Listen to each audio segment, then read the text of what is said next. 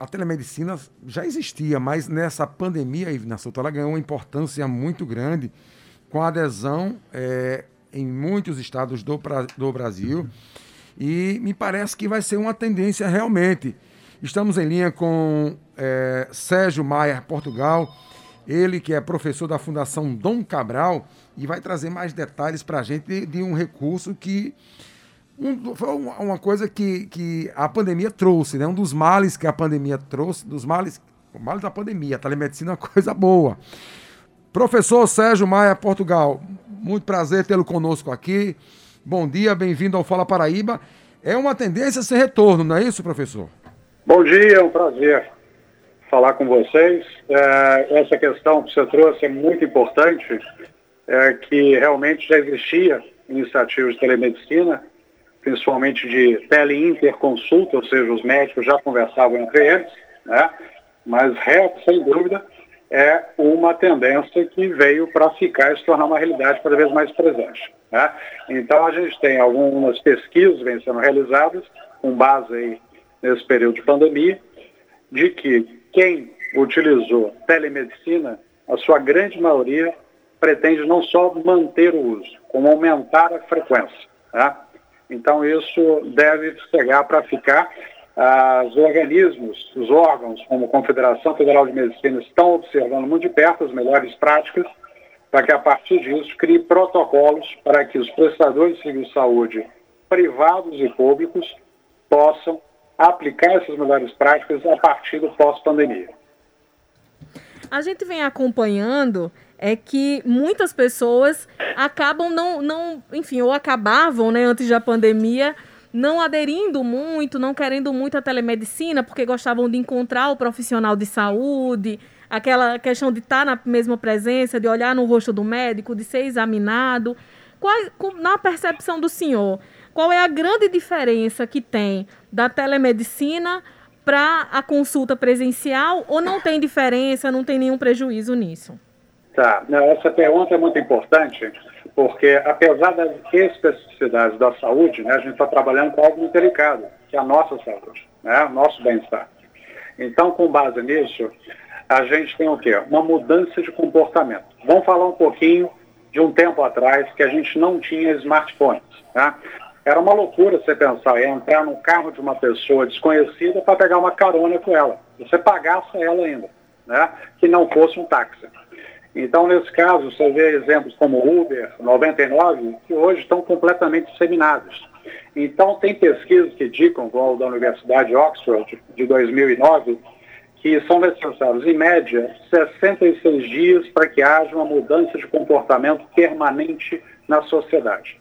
A pandemia já está aí há muito mais de 66 dias. Então, existe uma mudança de comportamento que já está estabelecida em boa parte da população. Né? Claro que a saúde, dadas suas especificidades, as pessoas ainda têm uma reserva muito grande, devem ter. Do ponto de vista da assistência médica, é fundamental que determinadas enfermidades ainda se mantenha fortemente o contato com o médico. Né? Então, o médico, a equipe de assistência, enfermeiros, elas vão informar, eles vão informar os profissionais, se é possível conduzir um tratamento dentro de todo o seu ciclo por meio de uma protocolo à distância ou se em algum momento se precisa de algo, digital, algo presencial. Então, o modelo mais adequado, que já vem sendo testado em outros países, como a própria China, por exemplo, que é um país continental como o Brasil, apesar da população muito maior, é o quê? Um modelo híbrido, que alguns especialistas chamam de digital, que é uma conjunção de físico com digital. Em várias áreas está acontecendo, e na saúde a tendência é que aconteça isso também.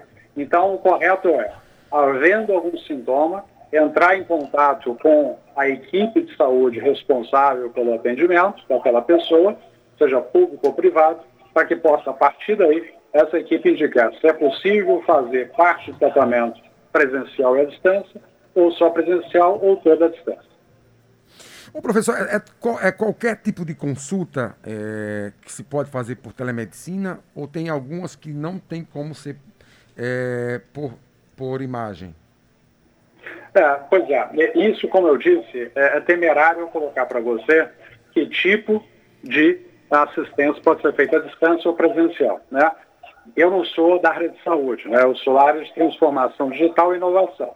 Então, para mim, é temerário colocar isso. Então, mais uma vez, é importante que o paciente, a pessoa que esteja sentindo sintoma, faça um primeiro contato, se houver o contato à distância, que ele faça dessa forma e seja orientado a partir daí.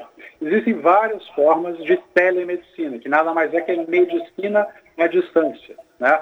Então você tem subdivisões, como teleconsulta, você tem um teleatendimento, a teleassistência, teleacompanhamento o telemonitoramento, que pode ser feito inclusive com sensores que estão no seu relógio, que estão numa pulseira, seja o que for, que vão monitorar permanentemente a sua saúde, os seus sinais vitais. Então, se você pegar hoje, em países que estão se desenvolvendo, doenças transmissíveis, ainda bem, estão perdendo espaço, mas têm ganhado mais espaço pelos atos da população, a questão de doenças crônicas não transmissíveis, como diabetes, problemas cardiovasculares e câncer. Né? Então, muitas vezes, esses sensores conseguem identificar um determinado problema antes da pessoa sentir os sintomas. E é como você sabe muito bem, né, o quanto antes foi identificado um problema e quanto antes o tratamento foi iniciado, maior a chance de sucesso. Então isso a gente chama de telemonitoramento e deve ganhar cada vez mais força. Mas voltando à sua pergunta, sempre que tiver algum sintoma, se, por exemplo, for cliente do plano de saúde, a maioria dos planos de saúde estão com processo de telemedicina. Procura pela telemedicina, busca orientação, havendo orientação para uma busca presencial, para um atendimento presencial, siga o que for colocado. Com essa evolução tecnológica que o senhor está citando, pode encarecer esses tratamentos de saúde? A gente vem acompanhando que no ano passado, por exemplo, aliás, nos últimos anos, muita gente tem saído dos planos de saúde, enfim, pelos custos, e uhum. aí, com essa evolução que é muito boa, que é positiva e necessária por conta da pandemia, pode encarecer esses tratamentos? Ou baratear? Ou baratear, é, é muito professor. bom, exatamente. Então, se a gente pensar, normalmente a gente pensa em tecnologia como algo caro, né? Só que a transformação digital não trata só de tecnologia, né? Hoje, as empresas de saúde trabalham com uma série de dados, né? Só depende delas de quê? de digitizar esses dados, que na maioria das vezes, muitas vezes, estão no papel, vão passar isso para um sistema de informática, que é um computador comum, e a partir daí analisar esses dados. Vocês concordam que se analisar esses dados de forma mais precisa por paciente, né, você consegue, a partir disso, fazer uma compra de insumos hospitalares de tratamento mais direcionada, mais controlada, consegue fazer um processo de tratamento mais preciso e consegue o quê? Reduzir a rehospitalização. Com isso, você reduz o custo para as pessoas, já que o tratamento se torna mais eficiente. Perfeito? Ô, professor, a, a, a, pergunta da colega Ivna foi no sentido de que poderia é, é, é, tornar isso mais caro. A, é, um, a, telemedicina, os custos que podem aumentar ou não. E eu disse, ou baratear. Porque, por exemplo, é, hoje você vai no médico, né, o cidadão vai no médico, é, o médico, geralmente você vai dizer o que está sentindo, vai né, relatar os seus sintomas, e geralmente os médicos eles não vão dar 90% ou 100%, não sei a média, mas eu creio que seja nessa casa de 90% a 100%, não vão dar um diagnóstico. Eles vão pedir um exame, né, uma tomografia, uma ressonância, um exame de sangue, sempre vai ter um exame para tentar checar, é, chegar à conclusão da patologia, se é que a pessoa vai ter uma patologia ou não. Essa, esse primeiro contato com o médico virtual pela telemedicina pode é, é, diminuir os custos é, para consultas particulares, é, nesse sentido que eu pergunto, para até mesmo para os planos de saúde, o médico poder atender em casa, aquela demanda grande, não tem que ir para o consultório, aquela coisa toda? É, perfeito, essa colocação é muito bem feita, porque assim como acontece em todos os setores, né, empresas tradicionais na área de comércio, indústria, seja o que for, muitos profissionais podem trabalhar a partir de casa, reduzindo o deslocamento e o uso dos, uh, dos estabelecimentos onde essa pessoa trabalha, reduzindo custo de luz, água, transporte tudo mais. Né? A mesma coisa acontece na saúde, da parte do paciente e do médico. Né?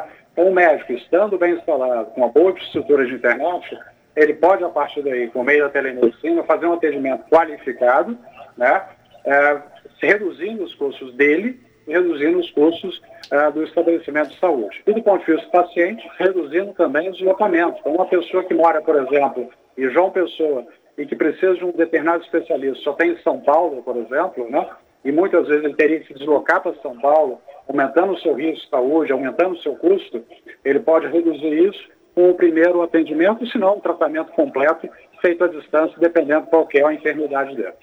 E como está a adesão pelo meio médico, pelas instituições de saúde e também pelo SUS em relação à telemedicina? Perfeito. É, logo no início, o governo fez um trabalho em que a telemedicina, se pensar, não é só por meio da internet. A telemedicina, como é medicina à distância, pode ser feita por telefone. Então, o SUS, né, o governo, a, o Ministério da Saúde, estabeleceu um canal de telefone para que pudesse orientar as pessoas sobre a questão é, da Covid. Né? E isso tende a ganhar força também. Né? É em relação à outra pergunta que foi colocada, que é a questão é, da, da, da, como é que isso afeta a, a, saúde das pessoas. É isso mesmo? Uhum. Tá. É, em relação a isso, a gente tem a telemedicina, ela pode ser utilizada para fazer orientação e a mudança de hábitos. Né? Com isso, a gente tem o quê? A redução de chance de gerar enfermidades. Né? Se aumenta a qualidade de vida, se reduz a quantidade de doenças, e a partir daí o foco passa a ser o quê? A saúde das pessoas, não tratar a doença. O foco passa a ser o quê? Educação e prevenção, menos tratamento e cura. Com isso, o setor de saúde, médicos, hospitais, clínicas, vão começar aos poucos a repensar seu posicionamento sobre o que eles querem entregar de valor para o mercado. Queremos agradecer muitíssimo a sua participação conosco. É Sérgio Meyer Portugal, professor da Fundação Dom Cabral, muito obrigada por falar para nós sobre essa evolução da telemedicina, sobre a parte tecnológica e a parte humana também desse trabalho. Uma boa tarde para o senhor. Agradeço vocês, então uma boa tarde também.